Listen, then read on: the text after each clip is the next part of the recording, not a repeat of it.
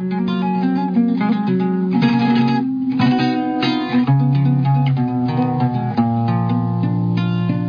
Numancia, Radio Libre, donde las personas pueden decir lo que sienten y lo que piensan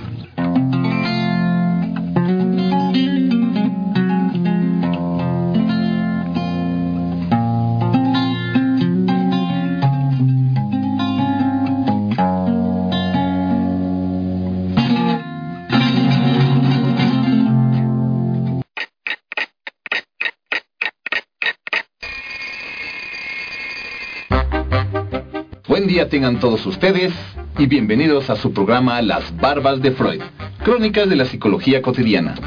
Los saluda su amigo Armando Guerrero y Fabiola García. Y aquí hablaremos de todos aquellos temas de psicología que siempre te has preguntado y nunca te has atrevido a expresar. Disfruten esta próxima hora con todo lo que preparamos para ustedes. Iniciamos con nuestra sección El Ello Plebeyo.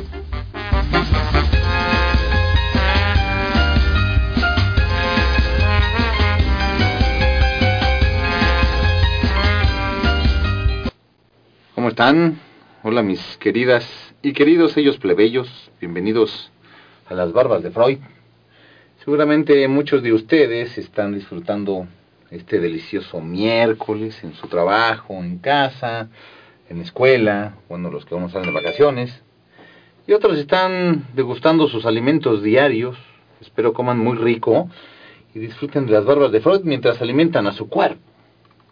Solo tengan cuidado con qué lo alimentan. Digo, comer una garnacha de vez en cuando, pues no está mal, ¿no? Lo malo es hacerlo diario. Y es que son deliciosas. A ver, ¿a quién no le gusta un rico pozole con su chilito, tostadita, bien servidito, ¿eh? con su verdura, calientito, unos taquitos al pastor o de acá de tripita, o su vistecito, o qué decir de los sopes, un rico pambazo delicioso. Y bueno, qué decir de comer frituras, pastelillo, refresco, jugos, palomitas, comida rápida, paleta, chocolates y gomitas. Digo, gomitas después de comer todo eso es una verdadera bomba en el cuerpo. Lo que casi no reflexionamos es que alimentamos nuestro cuerpo con mucha basura. Como dije, sí, es rico comer, pero nos hemos puesto a pensar que, que es realmente bueno para nuestro cuerpo. Digo, la alimentación es básica, ¿no? Es con lo que se, supone que sobrevivimos. La pregunta es, ¿desde cuándo el ser humano decidió autodestruirse de esa manera? Es decir, ¿a quién se le ocurrió inventar alimentos nocivos para el ser humano? O sea, ¿quién inventó los doritos nachos, por ejemplo? Tan ricos, pero no creo que sean nada buenos. Aparte, ¿cómo se le ocurrió, no? Es más, aún peor, ¿quién inventó los dorilocos? Aquí tienen sus elotitos, su quesito ahí. Mm. Qué creativo, ¿verdad? ¿A qué creativo le pasó por la mente inventar, por ejemplo, las papas fritas con cueritos, jitomate, cebolla y salsa? O más bien, ¿a qué mente cruel se le ocurrió que eso tan delicioso fuera malo para la salud? Por ejemplo, la Coca-Cola. Todo mundo toma la Coca-Cola, ¿no? El agua negra. Ahí salen los comerciales del osito y la familia unida y feliz, ¿no? Y los deportistas tomando acá su Coca-Cola. Delicioso, ¿no? Pero en realidad es puro veneno. Además de todas las porquerías con las que se fabrica, tan solo una lata de Coca-Cola contiene aproximadamente 10 cucharadas de azúcar. Nada más imagínense, ¿no? Según estudios, la probabilidad, por ejemplo, de que un niño o una niña este, eh, se pueda volver obeso incrementa 1.6% con cada lata adicional que toma al día, ¿no? Y que está endulzada con azúcar. Y bueno, entonces la empresa dice, no, pues yo como pienso en la sociedad, ¿verdad? Este, queremos ser verdes y sanos, quieren cuidarte, pues ya se les ocurrió la gran idea de lanzar la Coca-Cola Light y la Coca-Cola Cero y la verde, y van a sacar la amarilla, la azul y la que todo, ¿no? Que esa usa pues sustitutos de azúcar, ¿no? Pero resulta que ese grandísimo sustituto de azúcar, eh, y sobre todo en grandes cantidades, provoca daños cerebrales, ¿no? Pérdida de memoria, confusión mental y... ¿Qué más? ¿Qué estaba diciendo? A decir por la coca. Bueno, total, que la sustancia que provoca estas afecciones se llama espartame, aspartame, ¿no? Más o menos, que es el E951 y que podría contribuir al desarrollo, por ejemplo, del Alzheimer. ¿no? Por ahí en los 90 se descubrió y se publicó, claro, después se escondió, ¿verdad? eh, la relación del componente que tiene el, endulzante de la Coca-Cola, que es el aspartame, con tumores cerebrales, linfomas, leucemias. Además, todos esos componentes químicos tienen otras consecuencias graves, ¿no? Como daños a la retina, al sistema nervioso y bueno, no les voy a decir más, ¿no? Entonces, ese aspartame, que no solo está en la Coca-Cola, es potencialmente peligroso, por ejemplo, para niños menores de 3 años. Ya vemos a los niños chiquitos ahí tomándose su coquita, ¿verdad? Mujeres embarazadas que no la perdonan con sus hielitos, eh, personas con bajas concentraciones de hierro en la sangre, ¿no? Y en sí puede producir ceguera, trastornos cerebrales, inflamación del páncreas, este, del músculo del corazón, porque aparte de eso tiene metanol, ¿no? Y este componente también está presente, pues como les decía, en otras bebidas light, ¿no? Por ejemplo, ahí vemos el Nestí o el Fusty o qué sé yo. Todo lo que tenga ese componente no les va a hacer nada bien. Ah, sí, es muy rico, eso sí. Y uno agarra y dice, pues yo para no verme botijón, pues me tomo una coca light, ¿no? Eso sí, después de empujarme catorros de tacos de nana en Nenepil. Pero bueno, Así como la coca, están casi el 100% de todos los alimentos que anuncian en la tele. Todo lo que anuncian en la tele seguramente está lleno de químicos que la verdad no son nada bueno para nosotros. Y la pregunta es, ¿por qué diablos la seguimos tomando? Bueno, la respuesta es que aparte de que somos extremadamente ignorantes, es decir, no sabemos todo esto, somos totalmente influenciables, es decir, nos bombardean con anuncios donde pues, se ve la familia feliz, donde solo los güeritos toman Coca-Cola y se ven guapos acá con el grupo, ¿no? y este y eso pues nos hace sentir en la onda. Entonces vamos y tomamos eh, Coca-Cola. Claro si los comerciales de la tele o la publicidad saliera que tomar agua este el que alimentarse sanamente que en algunos sale después de, de, de, su gran comercial de vender Coca-Cola hasta el final. Alimentarse sanamente comer y nopales no se entiende más no bueno la única realidad es que todo eso pues genera dinero no o sea puede matar a la gente, causar cáncer, obesidad, bajo desempeño mental, pero a los que ganan dinero, pues, pues eso no les importa, no les importa matar a tus hijos o matarte a ti, ¿no? Lo curioso es que ellos sí que son listos, ¿no? Ya que lo que sí hacen es alimentar nuestro cerebro con la publicidad. Y bueno, bueno, no es mi intención echarte a perder la comida, ¿no? Solo quisiera reflexionar de la manera en que cuidamos nuestro cuerpo y, bueno, yo soy el ello plebeyo, y no la tripa plebeya, así que no puedo hablarte mucho de la alimentación del cuerpo, pero sí de la alimentación de nuestra mente y nuestro cerebro. Así como tendemos a alimentar mal nuestro cuerpo, sucede lo mismo con nuestra mente y nuestro cerebro. De aquí la pregunta es, ¿cómo alimentamos nuestro cerebro? ¿no? ¿Cómo lo ejercitamos? ¿Cómo lo estimulamos? ¿no? Porque al igual que le echamos pura basura al cuerpo, también le echamos pura basura al cerebro.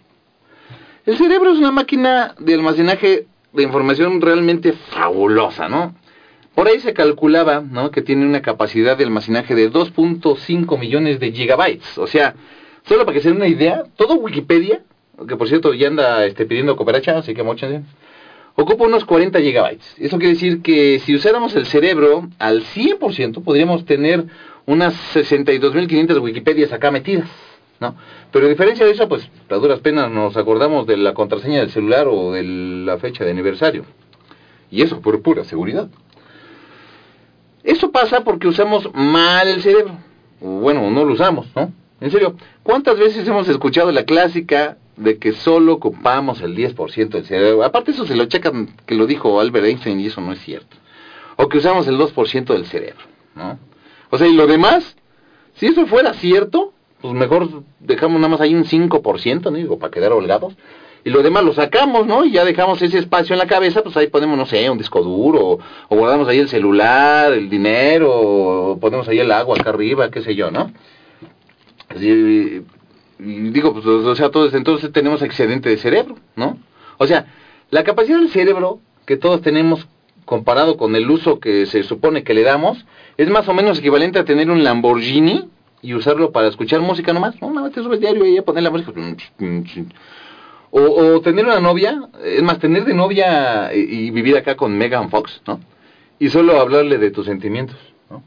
O las chicas, ¿no? Es como tener de novio al George Clooney en sus mejores tiempos, ¿no? Y solo hablarle de los chismes de la oficina.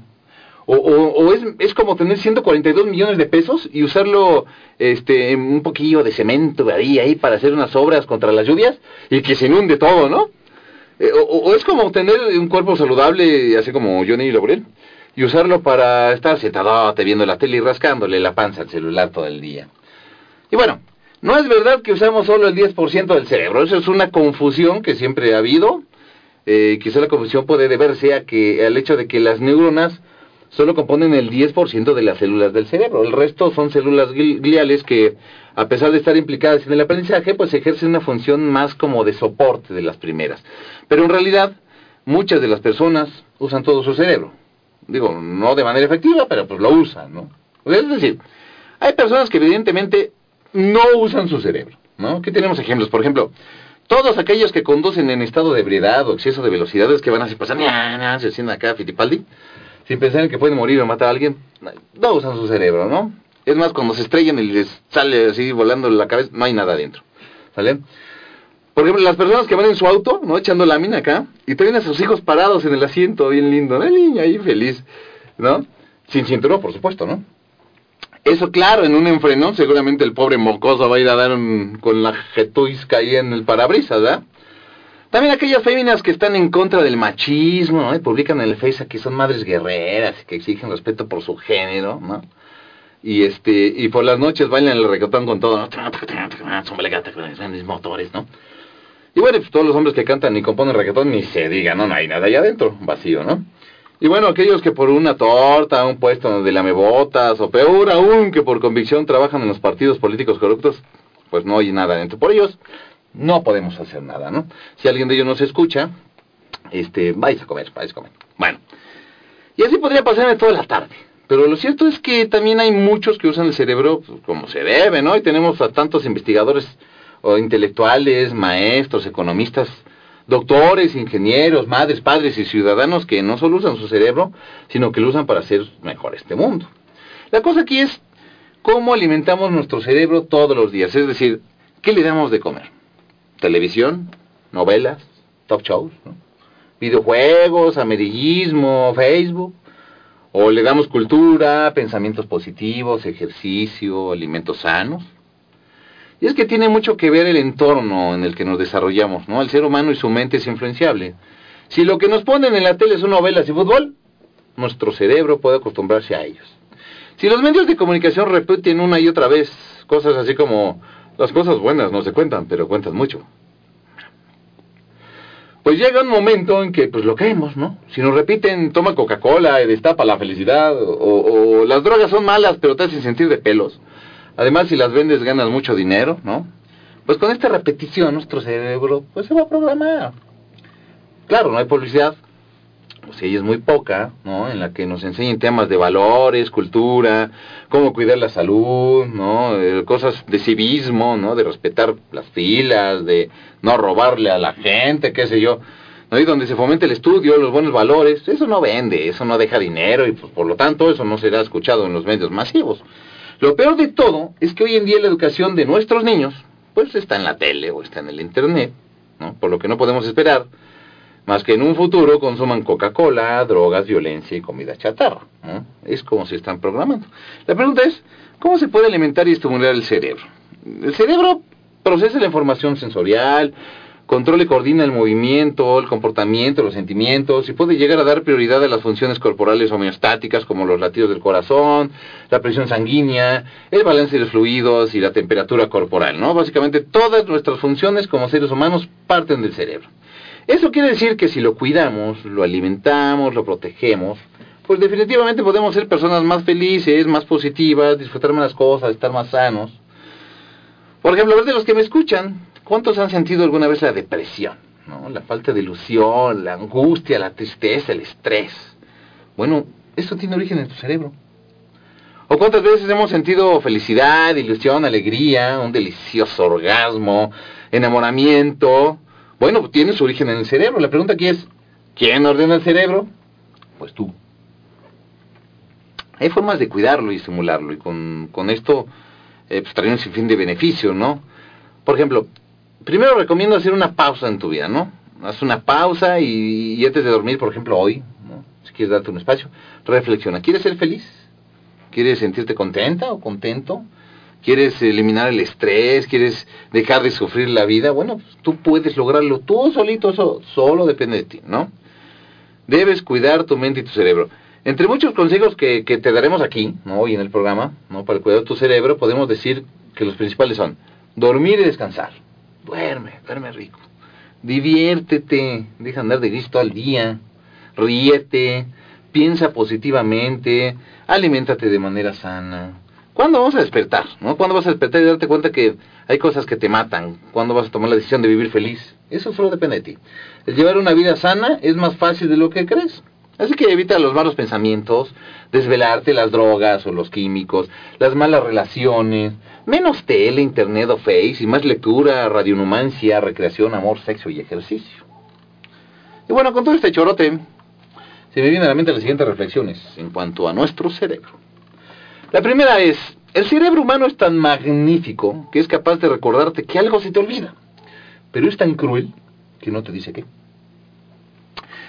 La otra es, Hoy en día vemos por todos lados el teléfono inteligente, ¿no? los edificios inteligentes y los autos inteligentes y televisores inteligentes. Y bueno, cuánta inversión en tecnología inteligente. Pero ¿no será mejor invertir un poquitín en educación y mejor tener personas inteligentes? ¿No? ¿Por qué pagar tanto para que otras cosas piensen por nosotros?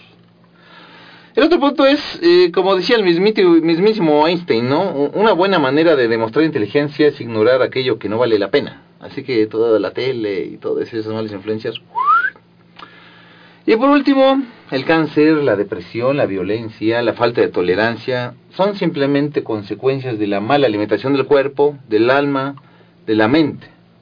Así que, dino al reggaetón. Yo soy el Elio Plebeyo, estás en las barbas de Freud. Vamos a pausa musical y volvemos.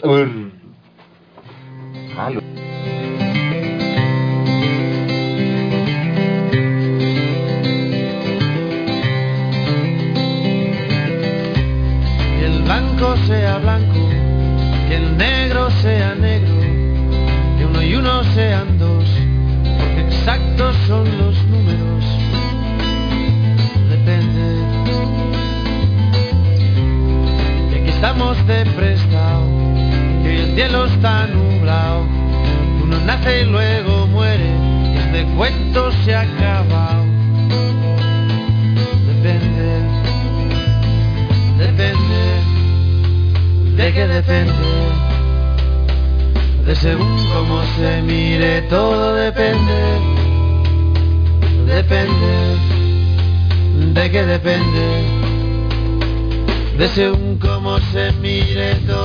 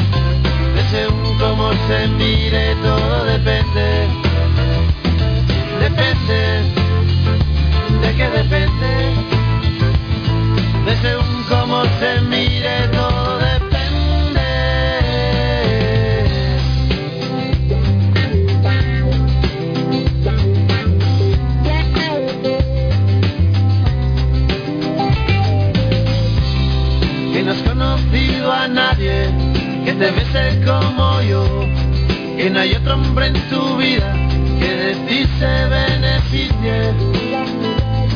Depende.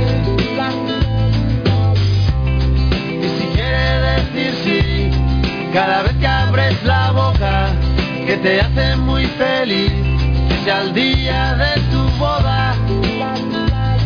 Depende.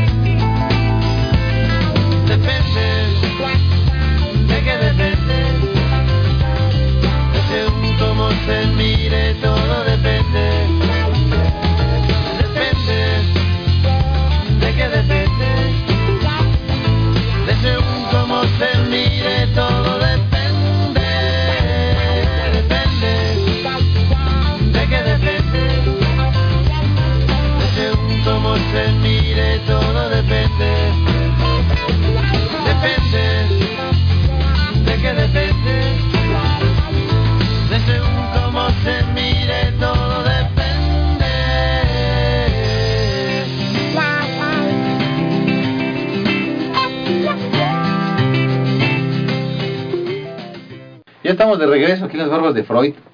Espero estén disfrutando este delicioso, delicioso miércoles, ya la mitad de semana, ya vamos a llegar al viernes. Este, ya los que están comiendo provechito. Y bueno, acabamos de escuchar Depende de Jarabe de Palo, ¿no? Depende de según como lo mires, depende si quieres ser feliz, depende pues todo de ti, ¿no?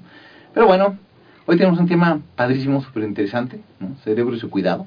Este, hablamos también de plasticidad, ¿cómo era? Este, plasticidad neuronal. plasticidad neuronal. Pero espérame, no puedes hablar hasta que yo pase a mi sección favorita de este programa.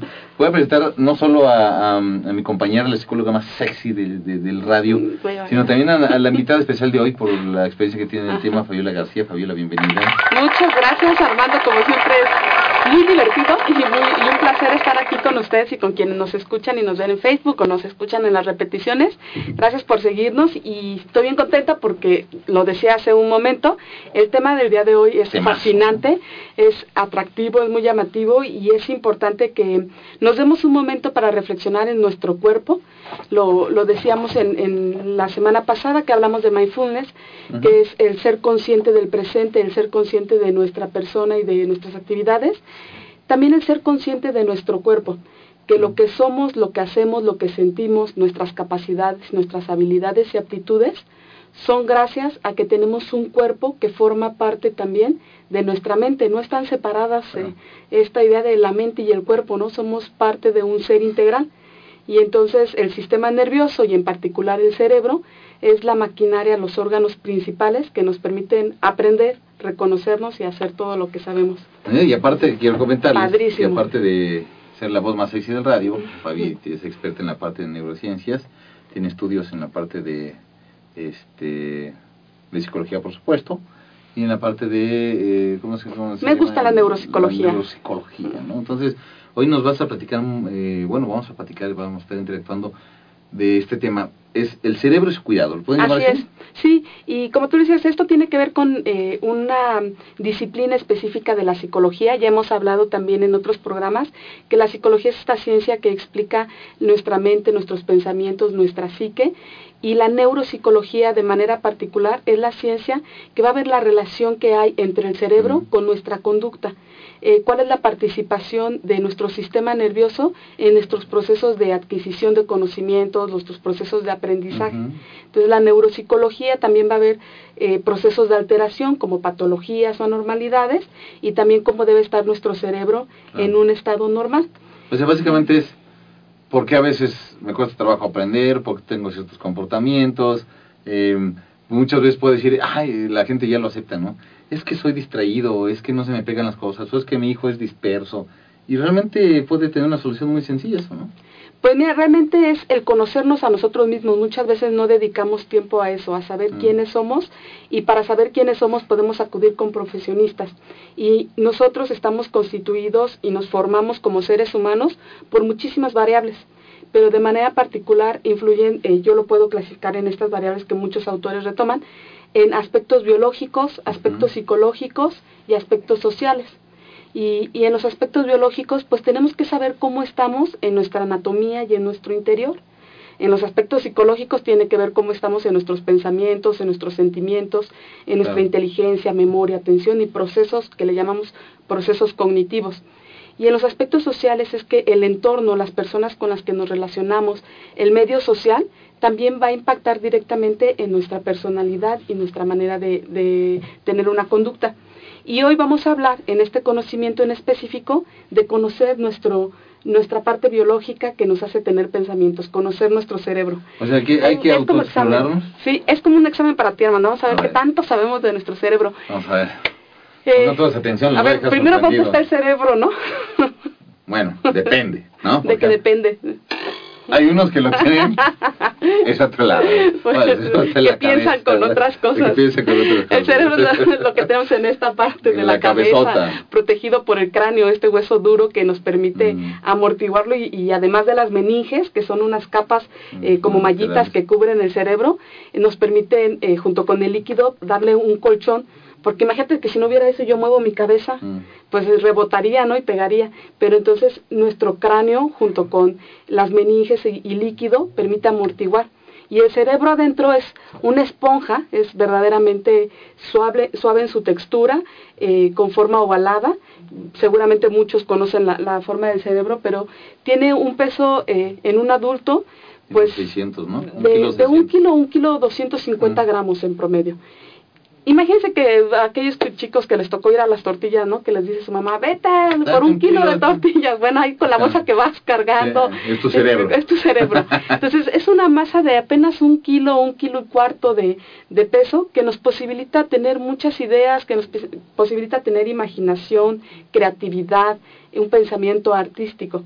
Y este cerebro, eh, con sus células especializadas, las neuronas y la glía, y en particular las neuronas que tienen electricidad, pues tienen extensiones, ramificaciones las neuronas que van hacia todas las partes de nuestro cuerpo. Son, son tan pequeñas que tenemos millones, se calcula que son aproximadamente 6 mil millones de neuronas las que están en nuestro cerebro y sus ramificaciones, que se les llama dendritas y axones, pues van hasta la punta de nuestros pies y son las terminales nerviosas. Y esto es lo que nos permite tener un control o un movimiento del cuerpo y también acercarnos a conocer el mundo que está a nuestro alrededor. Es decir, gracias al sistema nervioso, a los sentidos, a la información que llega al cerebro, podemos interactuar y podemos conocer eh, qué hay en nuestro, en nuestro entorno, tener una sensación, es eh, tener esa información de, de, nuestro alrededor, escuchar, ver, oler, sentir, eh, degustar, y esa información convertirla también en un aprendizaje, es decir, llevarla a nuestro cerebro como una percepción y con todo lo que hemos vivido y nuestras experiencias, convertirlo en, en, ese aprendizaje. Además, fíjate lo simbólico, ¿no? ¿Dónde está el cerebro? Como tú decías, está en la parte de arriba, está en la parte superior del cuerpo, es la que eh, es el que ordena, da las órdenes a, todo, a toda la parte ejecutiva del cuerpo. Está hasta arriba, es el jefe. Claro, y en algunos campos de las disciplinas de la psicología, de hecho, se le compara con una computadora y se le llama el ordenador. Como en algún momento a las computadoras, a la caja del ah. CPU, se decía el ordenador. También se, se pensaba que el cerebro funciona así porque es un sistema de entrada de información que analiza esa información, la procesa, le da un sentido, le da un significado y permite entonces que generemos una conducta como para dar respuesta ante lo que nos esté demandando el entorno. Okay. ¿Por qué es importante hablar de, nuestro cerebro? Muchas veces eh, estamos tanto metidos en nuestra vida cotidiana y en la rutina que no nos damos cuenta que esta maquinaria, como toda, todas eh, las maquinarias que hacen alguna actividad o algún proceso, requieren un mantenimiento, requieren un cuidado. Tú tienes tu auto, ¿qué pasaría si a tu auto no le echas gasolina? Claro, se queda parado. Se queda parado y se quema este, la, bomba, de gasolina y ¿Qué pasa si no revisas el aire de tus llantas? Pues también puede ser que no te des cuenta que ya se bajaron y entonces eh, empiezas a molar tu rin y empiezas a tener otro tipo de dificultades. Todas las maquinarias requieren un mantenimiento. Las computadoras les ponemos antivirus, eh, le quitamos información, limpiamos de lo que sirve o no. Nuestro cuerpo también requiere ese mantenimiento. Y, y hay ejercicios que los hacemos eh, a veces por inercia, a veces no conscientemente, y, y, decimos, ah, yo eso lo hago yo también todos los días, o de vez en cuando hago eso. Lo importante es hacerlos conscientes, porque mientras los hagamos más conscientes, somos también responsables del sentido de nuestra vida y somos responsables de, de lo que nos ocurre. Porque aquí hay algo importante, cuando, no sé, tuviste tu primer auto, me imagino el que te lo dio, o cuando lo compraste alguien te dijo, hay que echarle gasolina, hay que, ¿no? A lo mejor lo intuía te enseñaron, digamos, a darle mantenimiento. O de menos te dicen, tráelo cada tantos kilómetros y le doy su mantenimiento, ¿no? Cuando compras un celular, pues lees el manual y te dice, cárguelo al 100%, ¿sabes? Cuando, ¿quién enseña a la gente a, darle mantenimiento a su cuerpo y a su cerebro? O sea, creo que está muy sobreentendido, ¿no? El decir, bueno, yo creo que mi hijo ya sabrá que, pues debe de estudiar, ¿no? No, pero ¿cuándo, ¿cuándo hemos hablado o cuándo se ha dicho exactamente qué es lo que se requiere para mantener el cerebro. Sí, que es importante y es... No hay manual. Y es muy relevante. No hay un manual, eh, pero eh, los estudios nos dicen cuáles son como algunas de las cosas básicas, elementales, que no pueden faltar para, para decir como los cuidados básicos que debe tener el cerebro. Entonces, si quieres, entramos a, a ese tema. Eh, aprovecho también para mandar saludos a Jesús. Nos dice que el aprendizaje nos permite resignificar las percepciones de lo vivido y así es. Eh, aprendemos y, y, también hacemos otro proceso que es ser conscientes de lo que aprendemos. Mm. Ese se le llama un proceso de metacognición, Mm. porque el aprendizaje por sí solo puede ser adquirir eh, información de algo, pero darle un sentido y darle otro significado, ese proceso de metacognición también nos permite transformar el aprendizaje y darle otro sentido. Pero también fíjate lo que permite es la gente que está consciente de esa capacidad que tiene sus cerebros de, de- de aprender por ti mismo, o la gente que no, está expuesta a aprender lo que le pongan enfrente. Claro, y de eh, darle significados distintos, porque Mm. todos podemos aprender cosas similares, ocurre en una familia, ¿no? Este, los hermanos tienen los mismos padres, las mismas experiencias, el mismo nivel socioeconómico, la misma escuela, pero le dan sentido diferente. Y, y el sentido que cada persona le va dando eh, tiene que ver con, con sus propias capacidades. Vamos a empezar con este tipo de, de sugerencias de cosas buenas que podemos hacer que alimentan sanamente a nuestro cerebro. Una es movernos, Mover. movernos, así lo digo, ¿no? Primera, muévete. O sea, el que está Eh, todo el día sentado y todo eso es- no le ayuda al cerebro.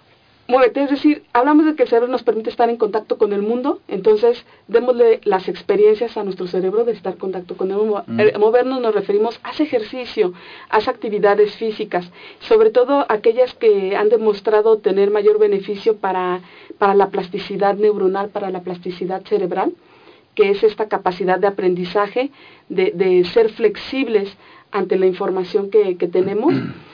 Principalmente se da con, con el movimiento de, de nuestro cuerpo y del, del ejercicio. Mm. y, y hacer eh, actividades que sean un reto eh, para, para nuestro cerebro de poner a prueba nuestra lateri- lateralidad, nuestra coordinación y, y para eso hay, hay muchos ejercicios, ¿no? Hay, hay un ejercicio que es cruzado. Eh, tú me decías, ¿qué ejercicios podemos hacer? Quienes nos escuchan a lo mejor no lo puedan eh, eh, ver, lo voy a ir explicando verbalmente, pero quienes estén con nosotros Facebook, No, no, sí, no, sí, lo vas a hacer tú. Tienes que hacerlo Sí. con tus manos cruzadas, Cruzado. con, tu, eh, con tus dedos índices, vas a tocar con tu eh, dedo izquierdo la punta de tu nariz y con tu dedo derecho tu oreja. Ok. Hazlo, ¿Con dedo cruzado? ¿Así? así. Y después vas a cambiar de lado tu lateralidad. ¿Sí? ¿O también Cruzadas cruzado? tus manos, Ah, sí, así sí. es. Pero la, otra, la otra oreja, Ah, la otra oreja. claro. A ver, antes otra vez. Vamos a empezar otra vez. ¿no? Miren, Digo, pues yo no soy ya quienes nos escuchan ¿no? en radio seguramente nos perdieron la pista, A ver, pero la explicación es con tu mano derecha ¿Derecha? toca la punta de tu nariz La punta de nariz. y con tu mano izquierda toca tu oreja derecha para que Oreja queden derecha. cruzadas. Ah, ok. Después vas a hacer el cambio y ahora con tu mano derecha vas a tocar tu oreja izquierda y con tu mano izquierda la punta de tu nariz. Ah, ya. Ahí está. Y eso lo tienes que hacer. ¿Qué tal, eh? No, Eh. hombre. Super genio. y, Dice, no la y una de las dificultades que hay es precisamente también atinar. Él lo que hace es mover su cabeza y deja sus manos Ya me piqué el ojo como dos veces. Y bueno, ahí lo único que tiene que hacer es cerrar los ojos para no picarse los ojos. Ese es un, e- un ejemplo que se De pone a los niños de lateralidad. Y a los niños eh, en edades tempranas, muchas veces en los juegos, en las fiestas, se les ponen este tipo de actividades como Mm. gigantes y enanos, ¿no? Sí, sí. Este, de ser altos y ser chaparros, o jugar a la inversa de adelante y atrás, Mm. que es poner eh, mucha atención en la indicación auditiva y aparte hacerlo diferente. Cuando te dicen adelante, te tienes que ir atrás y cuando te dicen Mm. atrás, ir adelante. Pero cuando vamos creciendo, nos vamos olvidando de, de estas Claro. actividades y vamos, lo vamos dejando de hacer y nuestro cerebro siempre tiene la capacidad de de aprender y siempre hay plasticidad neuronal. Le dedicamos muchos de los esfuerzos al aprendizaje en las etapas iniciales. Es entendible porque nuestro cerebro ahí está en proceso de maduración y ahí, eh, como decimos, es similar a una esponja, se hace esta eh, analogía porque se absorbe y entonces Claro. absorbe mucha información y por eso decimos parece esponja. Aquí- aquí Pero sigue siendo esponja hasta aunque seas eh, viejo, ¿eh? Seguimos aprendiendo, hay plasticidad neuronal hasta el fin Pero de la este vida. ejemplo que es de la lateralidad, la otra vez me preguntaban que en algún programa hablamos de la importancia del juego en los niños. Así es. La importancia del juego en los niños no es solo jugar con ellos, ¿no? No es solo que se rían a lo menso, ¿no? Sino es mucho este tipo de cosas. Es que dentro del juego, este, yo sí contestaba. dentro del juego existen muchos ejercicios de lateralidad donde ellos pueden, eh, o más bien no pueden, seguramente ejercitan muchas funciones cerebrales. Sí, eh, qué bueno que recuerdas este programa que tuvimos del juego, que hasta nos compartieron un libro, ¿no? Porque el juego es tan rico y tan extenso que da para muchas posibilidades. Claro. que puede ser el juego por diversión, para reírnos y que es importante también en la vida. Puede ser un juego libre para ser más proyectivo y expresar más eh, aquellos pensamientos, sentimientos, emociones que el niño no puede verbalizar.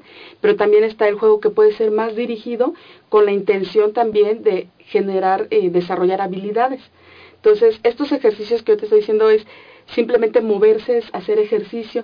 Hay ejercicios que son todavía más recomendados que otros, eh, aquellos ejercicios que ponen a prueba nuestra coordinación, mm. como la natación o el correr, eh, son ejercicios en donde estás utilizando todo tu cuerpo y, eres consciente de, de, todas tus extremidades, ¿no? De cómo mueves tus manos, cómo mueves tus piernas, el, el, control de tu tronco, y eso también indica una dirección en tu pensamiento, y eso es saludable para, para el cerebro. Entonces, uno de los ejercicios eh, más recomendados es eh, para, para ayudar también el desarrollo neuronal, es la natación, correr, bailar, todo aquello que implique una coordinación. Yo cuando, yoga, yo cuando yoga me dolían músculos que no sabía que mm, tenía. Ya sé, eh, y sobre todo es eso lo importante, no caer en rutinas. A, a, nuestro cerebro le es muy bueno las sorpresas. Entonces cuando les digo muévete, es, si estás acostumbrado a subir las escaleras de una manera, a ver, intenta subirlas de espaldas. Es decir, pon, un reto distinto. Hacerlo distinto lo que hace es, ese reto de cambiar la rutina, es poner nuevamente en alerta tu sistema. Sí, porque el cerebro aprende de inmediato. El cerebro aprende, domina y luego, como ya domina, lo deja como una actividad, digamos.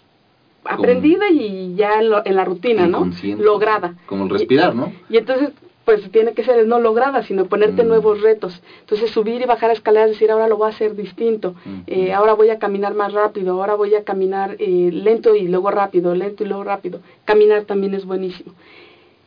Primera recomendación, vamos a dejarla ahí para alcanzar a dar todas las recomendaciones. Sencilla, muévete. Segunda recomendación, mira, aquí la tengo, la van a saber identificar. Toma agua. Mm.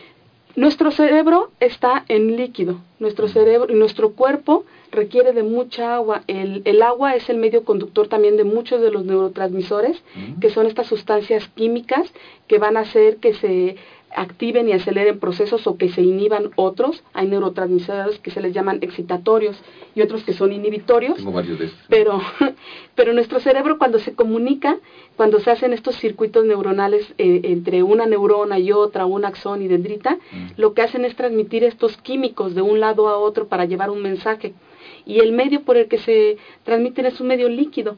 El 90% de lo que hay en nuestro, en nuestro encéfalo, en nuestra parte su cavidad superior, es, es líquido. Entonces necesitamos agua. Mm. Y lamentablemente eh, muchas de las investigaciones que se han hecho en cómo consumimos agua, o sobre todo aquí en México, mm. estamos bien mal en el consumo de, de agua. El ello plebeyo lo decía eh, en son de broma y de chiste. El broma era muy serio. muy serio. Consumimos muchísimo eh, refresco. y eso tiene químicos que, que a la larga dañan también a, a otras eh, partes de nuestros órganos, pero también a nuestro cerebro. Y, y el agua natural es, eh, es necesario. Sí, sea, no es lo mismo ingerir o tomar líquidos que tomar agua. Así es, ah, así porque es. puedo tomar coca, té o Nestí o y, hasta voy a aprovechar, juguito, tomar agüita, no, Pero, mira, yo te les voy a confesar, yo, yo hace muchos años, yo me descubrí que no tomaba agua, o sea, tomaba cualquier cosa menos agua, o sea, tomaba que la coca, que el refresco de frutas y que el jugo y que no sé qué, y, y de vaya, es líquido y finalmente algo debe de llegar al cerebro, pero la pureza del agua es lo que facilita más. Claro, y no tenemos como esa disciplina o el hábito de contabilizar el agua que llevamos en el día. Mm. Y entonces a veces decimos, no he tomado agua y nos sentamos y de jalón nos echamos medio litro, un litro. Y tampoco eso es lo más recomendable. Entonces hay que estar tomando agua en, en, pequeños lapsos de tiempo de mm. manera continua, constantemente. Que le mueves así la barriga y se oye agua como tambo, tambo con agua, ¿no? Así no. No, sino tomar agua periódicamente. No debe de pasar más de 30 minutos sin que nuestro cuerpo no tenga eh, haber consumido agua y sobre todo si estamos, eh, aquellos que estudian o que trabajan, pero quienes estudian y están en exámenes, o quienes trabajan y están en una auditoría y en un momento, el estrés también hace que el agua se consuma muchísimo más y requerimos aumentar es la toma de líquidos. Sí, y se recomiendan en promedio dos eh, litros de agua para un adulto eh, ocho vasos de agua en general también se puede contabilizar de esa manera en, en periodos eh, separados. Y ahora lo el día. importante es, y yo he visto mucha gente que se esclaviza de eso, dice, "Oh, tengo que tomar agua, ¿no? Y ya la ves con su botella para todos lados y así de, es que tengo que tomar. No, tampoco lo hagan como una obligación o lo hagan un martirio, o sea, es más bien háganse el hábito y su cuerpo se los va pidiendo poco a poco, Sí, ¿no? De, de tener acceso a agua y de darle un traguito, otro traguito. pero mira, ve qué bien lo dices, vamos acostumbrando a nuestro cuerpo y nuestro cuerpo nos lo va pidiendo. Sí. Pero si dejamos de escuchar a nuestro cuerpo, Sí. a veces nuestro cuerpo no nos lo pide, no lo grita, Mm. no lo exige. ¿Cuánta gente no tiene estreñimiento? ¿Cuánta gente no tiene dolores? ¿Cuánta gente no tiene la piel reseca? Mm. Y entonces no, no te lo está pidiendo, te lo está gritando, pero no escuchamos a nuestro cuerpo. Y entonces es, en verdad, escuchen a su cuerpo porque su cuerpo se lo pide. Y cuando la gente empieza a tener esta conciencia del cuidado del cuerpo, del cuidado del cerebro y empieza a tomar agua, se da cuenta de que sí, ya su cuerpo le pide, eh, necesito líquido, y necesito Mm. otra vez líquido. Y, y todo esto es un sistema complejo, ¿no? Porque mucha gente también dice, no tomo agua porque no tengo un baño cerca y en mi trabajo no me dejan salir, o mis maestros no me dan permiso de salir de clase, o en la actividad en la que estoy no la puedo dejar. En verdad también eso tiene que ver con una conciencia social, con- como grupo de, de personas, eh, como un sentido de humanidad, tener el reconocimiento que necesitamos tomar agua y, y a- tener acceso a oportuno Claro. al baño, ¿no? Tampoco es bueno que se estén aguantando Sí, la claro, necesidad. dos litros de agua y tienes que andar yendo. Y por ejemplo, yo ahorita tengo unas ganas horribles. No, Vale, ve, ve, lo ve. tengo que liberar ahora. No, no, te pasamos no, ya, vamos a decir más. bueno, ya se aprendieron la segunda Entonces, la recomendación. primera es, la primera deja andar baquetón y, y muévete. muévete. La segunda, Toma toma, agua. agua. La tercera recomendación que les vamos a dar es oxigénate. Mm. Entonces, ah, se van a reír, ¿no? Respira. Y decimos, Sí, sí. oye, estoy respirando. Se supone que Todo el tiempo respiro, sí, pero respira de una manera también consciente. De que eh, ese es también uno de los principios de, de mindfulness, desde ahí empieza el ser consciente Ah, de ti mismo.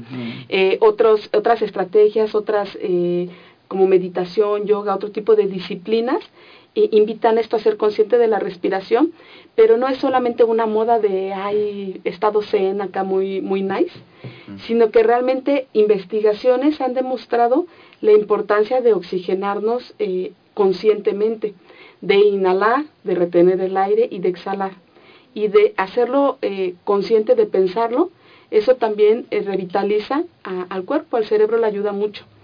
Y, y para oxigenarnos también necesitamos estar en ambientes con un aire, como tú dices, estamos alimentando nuestro cuerpo Mm. De que nos oxigenamos, ¿no? Salimos a la Ah. calle, pasa el camión con una bola de humo, de smog, Sí. y respiramos, pues ya no lo fumamos todos, ahí. ¿no? Y claro, salimos a una reunión y todos están fumando y uno Mm. dice, y pues echa todo el humo, estamos contaminando nuestro aire. Entonces, ayudemos a que también ese oxigenarnos sea alimento para el cerebro, entonces necesitamos plantas. Eh, se insiste mucho Sí. en rodearnos de plantas, hay espacios laborales y espacios escolares y industrias y Bueno, las hay, hay que tienen chorro de plantas, pero todas son artificiales. que pues, todas son que, que no tienen Qué plantas lindo. naturales. Sí, sí. Entonces, eh, un tar- una recomendación es rodeate también de plantas, Sí. porque en el momento O en que... lugares y- donde y, ejemplos, en el momento en que tú ves tu planta, recuerdas que la tienes ahí para oxigenarte y entonces haces tu eh, ejercicio. Y le, echa- le echas agüita y le das un trago tú. Parece bien sencillo. Háganlo este, quienes nos ven en, eh, en este momento o más tarde. Respirar, inhalar y exhalar. Sí, porque aparte respirar, no es nada más respirar. No, porque respiramos para respirar sin, sin hacerlo consciente. Denle sus tres minutos al día. Y hay gente que dice, ¿cuánto llevo? Un minuto. Y me pidió tres. Tres Mm. minutos parecen muy sencillos. Y si hacemos esto cinco minutos al día, cambia también eh, el funcionamiento de nuestro sistema. El cerebro necesita oxigenarse de manera consciente. No respirar por respirar, sino hacerlo consciente. Y hacerlo cinco minutos al día es, es muy fácil. Ahora, si buscamos combos, actividades eh, complejas, por ejemplo, muévete, toma agua y respira, bueno, como tú dices, me meto a pilates, me meto a yoga, hago un tipo de actividad y ahí en esas actividades es muy consciente, natación, ¿no? Ya te echaste el trago de agua. ahí, ahí tomas, no respiras, pero tomas cuidas agua tu respiración, cuidas tu respiración, porque la tienes que coordinar Sí, sí. coordinas tu cuerpo y entonces se va haciendo más sencillo porque no son actividades ajenas unas de otras, son actividades que puedes hacer en conjunto. Eres consciente de tu respiración, eres consciente de que debes de tomar agua eh, periódicamente en sorbos pequeños y eres consciente de que te tienes que mover. Aparte de la respiración, bueno, oxigena el cerebro, con la respiración del oxígeno eh, pues funciona el corazón, ¿no? Este, tienes una eh, es algo muy importante para la producción y la circulación de la sangre, o sea, es súper integral, ¿no? Entonces no solo respirar. Bueno, antes de que pasemos al tercero, vamos a música. ajá, muy bien, nos quedamos en el tercero y ahorita vamos, con otro. Tercero. Vamos a escuchar esta canción de Ricardo Arjona, ya sé que muchos no les gusta, pero escuchen, está bonita. Se llama Hoy es un buen día, y es un buen día para empezar, y creo que vamos a ir de la mano con esto. Espero les guste, vamos a escuchar la role Volvemos. Nos quedamos aquí. ¿Quién es?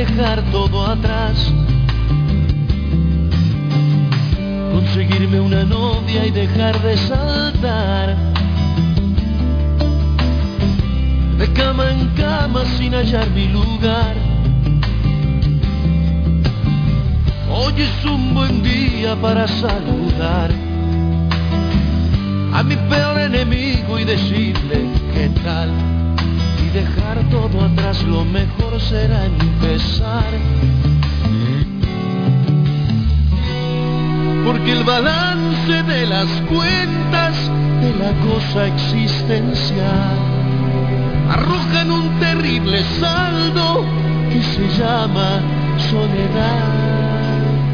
Por eso es que es un buen día para empezar. Porque hasta hoy he sido solo una ensarta de moléculas, un sube y baja de la sangre, un armazón de calcio con articulación.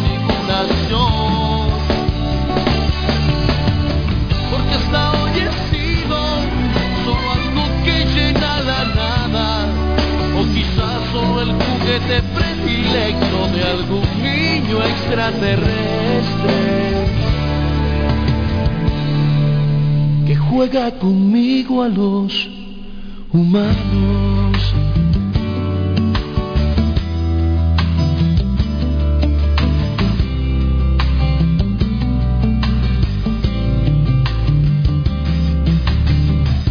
es un buen día para empezar. Más da lo que fue frente a lo que vendrá? Tirar los rencores en algún lugar.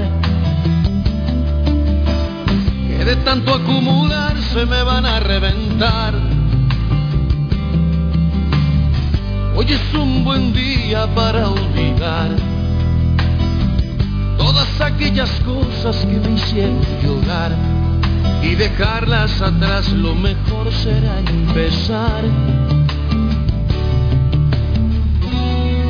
y olvidar los problemas económicos que redundaron en gastronómicos y mis ansias de poder que pretendían trascender. Por eso es que es un buen día para empezar.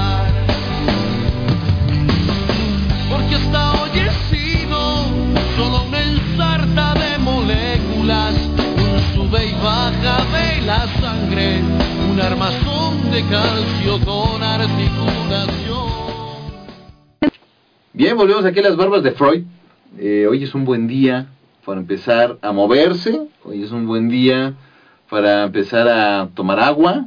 Hoy es un buen día para, ¿cuál es el tercero? Oxigenarnos, para respirar y ser conscientes de nuestra respiración. Los que escucharon la, la música, qué bonito, se perdieron el cuento que contó Fabi, que dice que no les va a contar a ustedes los del Están al Aire. Ah, no es cierto. Pero hablamos de afinar el, afinar el, afilar, el hacha. Afilar el hacha. ¿Qué quiere decir? Vieron, los que me siguen en Facebook ven que este hombre me hizo trampa porque dije que quería aprovechar el tiempo, siempre andamos. No, no, no, pero vamos a hablar Pero bueno, es un cuento muy breve, muy sencillo. No, de es que Lo que significa es que debemos, eh, los leñadores, un grupo de leñadores tiene que hacer una pausa para afilar el hacha, porque si no afila el hacha, esa hacha ya no va a cortar los troncos de los árboles. Y entonces, eh, el, el mensaje que quiero enviar es que sentarnos a hacer cosas y pensar en nuestra biología, en nuestra anatomía, en nuestro cerebro, no es estar de ociosos, no es perder el tiempo, es afilar el hacha. Es el instrumento con el que trabajamos y vivimos siempre y es mejorar nuestra calidad de vida. Por supuesto que todos caemos en la tentación, como lo decía Leyo Plebeyo, de los tacos, las gorditas, este, y de hoy estoy cansado, hoy no voy a correr, hoy no voy a caminar. Eso chata el hacha. Eh, eso chata el hacha. y, y, pero entre eso hay que buscar un equilibrio. De hecho, eh, eh, relacionado con otros temas, la salud mental, el bienestar, es poder equilibrar eh, diferentes variables que conforman nuestra vida. Y la parte de nuestro cuerpo pues requiere que afilemos el hacha y estos son eh, los, los, tres mensajes que dimos. Son algunas recomendaciones muy sencillas que de las que podemos tener presentes y ser conscientes. La cuarta, cuarta. alimentarnos sanamente. ¿No? Ya hablé de la, comida. Entonces, además de, tomar líquidos, necesitamos eh, comer cosas ricas para el cerebro. El cerebro, eh, sus, sus premios, sus golosinas, pueden ser las semillas, las nueces, las almendras, eh, el pescado, el ajo. de hecho, gran parte de, de teorías sobre la evolución y el desarrollo de, de la humanidad y del pensamiento del hombre tienen que ver también con el tipo de alimentación. Se cree que la vida se origina eh, en, en, el agua, las teorías mm. del origen de la vida, la que más acepta se llama sopa primitiva, donde hay varios elementos y demás, sí, y dos células ancestrales que se les llaman coacervados se unen para formar las primeras células, una célula ancestral común que, donde se van a ramificar todos los tipos de vida que hay en el planeta, pero del agua sale la vida a ser una vida terrestre. Pero entonces pensemos que los primeros, nuestros ancestros este, changuitos primitivos, eh, lo que hacían era comer mucho pescado. Era los, la vida se da en el agua, comes lo que hay en el agua. en el agua no había doritos, ni eh, tacos al pastor, ni nada, por entonces, tan Comer pescado, en especial el salmón, que es rico en omegas, eh, son alimentos muy buenos para nuestro cerebro. Entonces, sí pensar en cómo está nuestra alimentación y agregar eh, semillas en nuestra alimentación diaria, pensar en almendras, eh, un par de almendras, un puñito de almendras en todos los días, nueces, pensar en consumir pescado. De hecho, para un buen desarrollo del cerebro se recomienda de dos a tres veces a la semana pescado. Yo le pregunto a la gente, ¿quiénes comen dos o tres veces a la semana pescado? Depende, si es vigilia, pues sí, alguno. Y pescado, ¿no? Se, se empujan unos mariscos. Entonces, para que lo pensemos así, ¿no? En decir, voy a consumir más pescado. A lo mejor no lo hago dos o tres veces a la semana, pero ya voy a ser consciente y voy a intentar una vez a la semana y por ejemplo, comer pescado. que lleva una vida godín, entonces, oye, Salmón. que no me da la vida. No, sí, te da la vida porque a lo mejor puedes pedir una, este, ¿cómo se llama? Un filetito de pescado empanizado o solito. Sí, empanizado no. Pues no ayuda. Bueno, pero ya es pescado, asado, pues, ¿no? Eh, y por ejemplo, lo que quiero es, ¿cómo puedes llevar esa dieta? Es decir, desayuno, no sé, ¿qué será bueno? Algo fuerte, ¿no? bueno, sí, eh, están, los, están las pirámides de los grupos de alimentos y que deben ser balanceados, debe de haber proteína en el desayuno, eh, pero me refiero que dentro de estos alimentos lo que no debe de faltar en el día es esa cantidad de proteína, esa cantidad de cereales, sí, eh, frutas y verduras. Tampoco, mm. también tenemos muy malos hábitos para el consumo de verduras, mm. ¿no? Este, de hecho hasta lo, hacemos como en broma y en juego de raro a quien le guste el brócoli, ¿no? Y desde la infancia eh, somos reacios a, querer entrar a las ensaladas, a, las, a las verduras. Y, y es como ser consciente de esta alimentación balanceada y yo lo, lo decíamos en un principio, ¿no? Si, si no tenemos nosotros eh, la, la formación, porque es una formación, la educación, el hábito, eh, podemos acercarnos con profesionistas que nos apoyen y nos ayuden. Entonces, los nutriólogos es una disciplina, es una carrera que puede ayudar mucho a según tus necesidades, por tu estatura, Mm. por tus actividades, por tu peso, por, tus, eh, con- por tu condición específica también de salud, hacerte una dieta que te ayude a, a revitalizar. Sí, pero Pero- eso, aparte complementario con lo que dices, ¿no? A lo mejor si traes tus almendritas y traes tus cosas que vayan directo para el cerebro. Ajá, ¿no? pero lo que yo quiero decir es que para el cerebro, eh, lo que son sus golosinas, frutas y verduras, se recomiendan cinco porciones de estas al día. Eh, es decir, en combinación podemos decir tres verduras y dos frutas, o tres frutas y, y dos verduras, equilibrar, pero hacer cinco porciones de frutas y verduras al día, eh, cereales al día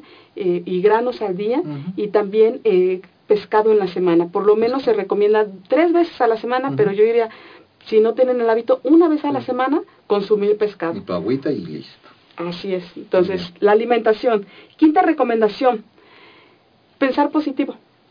Sí, eso cuesta trabajo, ¿eh? Más hoy en día. Claro, porque a veces estamos muy estresados, eh, podemos ver la y si no funciona, y si falla, y si no Sí. ocurre esto, y si me pasa aquello, en un sentido de preocupación, y tendemos a tener pensamientos fatalistas, negativos, y está demostrado también que esto hace que se secreten eh, sustancias que impiden que se dé una buena comunicación entre las neuronas. Es decir, a nivel cerebral, eh, pensar positivo también facilita eh, la, la plasticidad, facilita el aprendizaje. Entonces, eh, tener pensamientos positivos. No, hay algo que yo he aprendido de ti, Armando, que, que siempre dices una frase, no, no pensar en el cómo no, sino en el cómo, sí. ¿Cómo sí? Entonces, siempre hay caminos, siempre hay alternativas.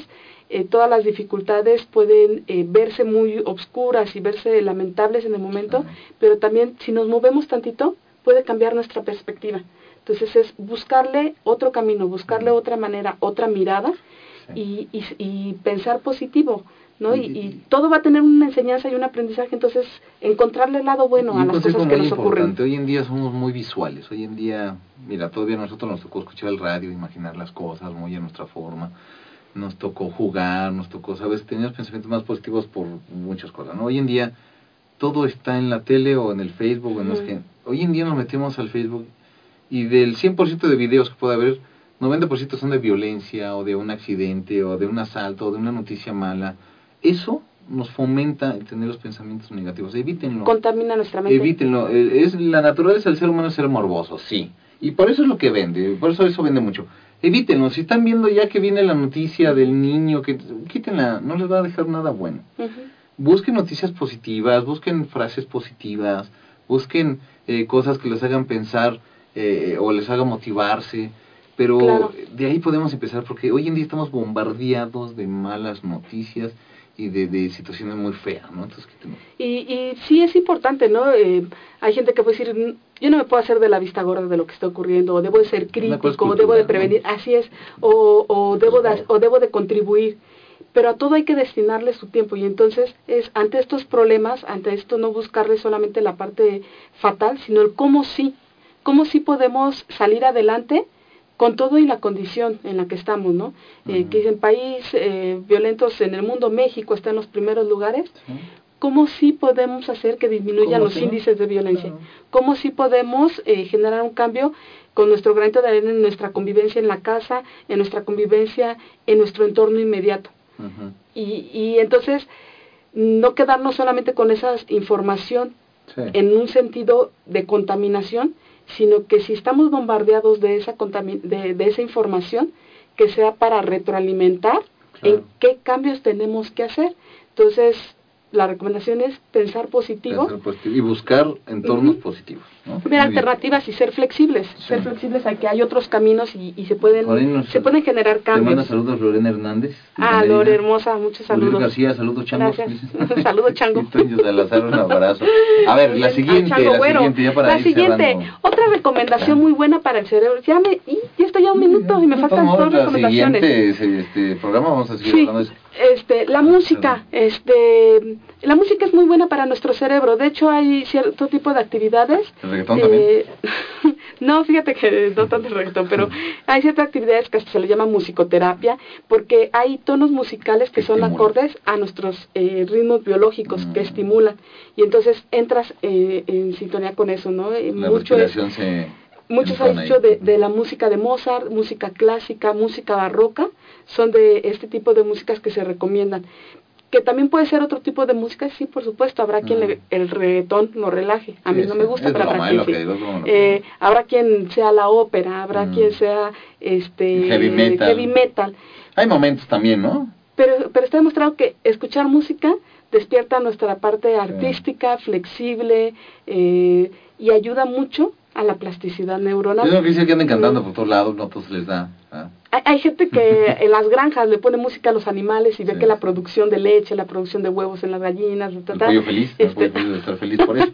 que, que, sirve poner música, ¿no? La música tiene efectos positivos en nuestro sistema nervioso. Rápidamente les digo, la última recomendación es ponerle muchos retos al cerebro. Quizá con esto podemos continuar el tema la próxima semana, porque vamos a darle seguimiento a, a lo que es aprendizaje y plasticidad neuronal, pero poner retos a nuestro cerebro es hacer juegos de mesa, leer, eh, cultivarnos en, en, cosas culturales, artísticas, creativas, eh, poner retos que les voy a recomendar? Quienes me conocen van a saberlo. Armen rompecabezas. Mm, es un reto? sí, no, por supuesto. Mm, eh, ir a una terapia psicológica de la modalidad que cada quien desee también es ponernos un reto a nuestro cerebro porque es pensar en nosotros mm. y pensar en nuestros pensamientos en nuestras experiencias, en lo que vivimos. Entonces, pongan retos a sus cerebros, ajedrez, eh, hay muchos juegos de mesa que están demostrados que son también preventivos de enfermedades neurodegenerativas. Eh, retos para nuestro cerebro o ejercicios para cerebro, que también le llaman gimnasia cerebral, además de todos estos juegos numéricos, sudoku, este... Que el siguiente programa les voy a dar muchos tips de esos. Que de eso hablamos la próxima sesión. eh, neurofeedback, que mm. también eh, habrá su momento para que hablemos un tema dedicado a esto. Es, es un tipo de estrategia que también ayuda mucho a que nuestro cerebro trabaje. Mis siete recomendaciones en tiempo, Yo no se nos acabó. que es dormir. Duerman, descansen. Cuidar nuestros ritmos biológicos. No se pasen, también dormir mucho no es muy bueno. Ok, antes de irnos rápido, chistes. Ay, Échate un chiste. A, ese primero está buenísimo. Sí, bueno.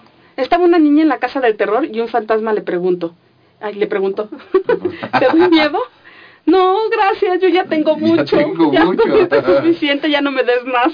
Muy bien. Muy bien. Soy mala para contar chistes. No, es buenísimo. con la voz sexy. Está Jamito, ¿no? Le dice a su mamá, mamá, papá, están tirando las cosas que no les gustan por la ventana. Se nos fue. Saludos Angélica, Gisela, toda la gente que se ha unido y quienes nos escuchen más tarde. Los queremos. Muchas gracias. Gracias por escucharnos. La semana que entra vamos a seguir con este tema. Vamos a dar muchos tips de cómo ejercitar el cerebro, cómo potencializar las capacidades del cerebro, que claro que hay forma de hacerlo. Por lo pronto, pues sean felices, que eso solo depende de ustedes. Gracias por escucharnos. Gracias, Frau, que nos quedamos con música. Adiós. Abur. Gracias, Frau. I